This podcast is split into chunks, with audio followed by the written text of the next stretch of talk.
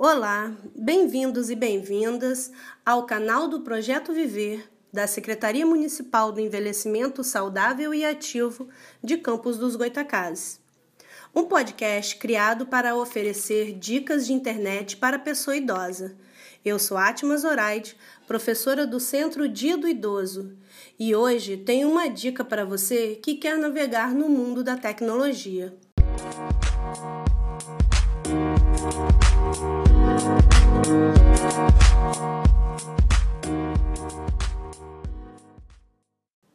Para o idoso que está começando a usar a internet ou pretende começar a usá-la, a primeira dica é: seja curioso. A grande diferença entre pessoas de diferentes idades é a curiosidade.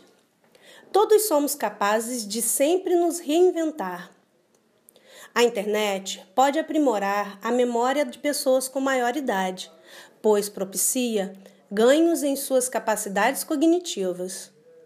Mais do que isso, ela melhora a saúde mental do idoso e diminui em até 30% as chances de desenvolver quadros de depressão. E não para por aí.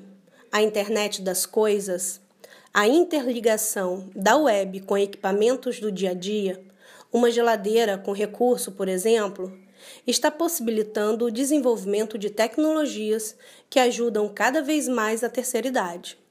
Hoje, já existem aparelhos específicos, como pulseiras, que cuidam dos sinais vitais informam a localização do usuário, dão alertas em situações de perigo, possuem sensor de movimento e muito mais.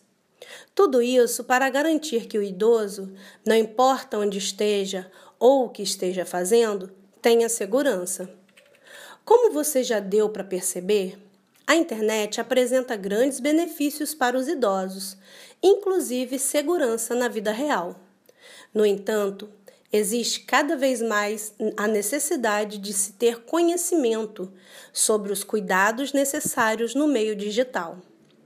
Cybercriminosos aprimoram suas táticas a cada dia que passa, realizando fraudes, roubos de informações e outras dezenas de ameaças, uma mais perigosa que a outra. A seguir, fique com dicas importantes para que você possa estar seguro na internet. Tenha atenção com senhas.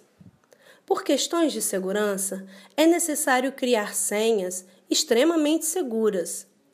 Evite utilizar o próprio nome, sequências óbvias de números como 1, 2, 3, 4, datas de nascimento ou quaisquer outras informações de fácil acesso.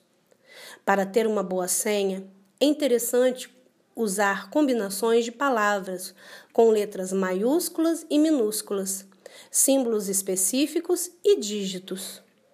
Após ter estabelecido sua senha, é essencial guardá-la em um local seguro. Opte por um lugar que apenas você tenha conhecimento e nunca, em hipótese alguma, informe sua senha para outra pessoa.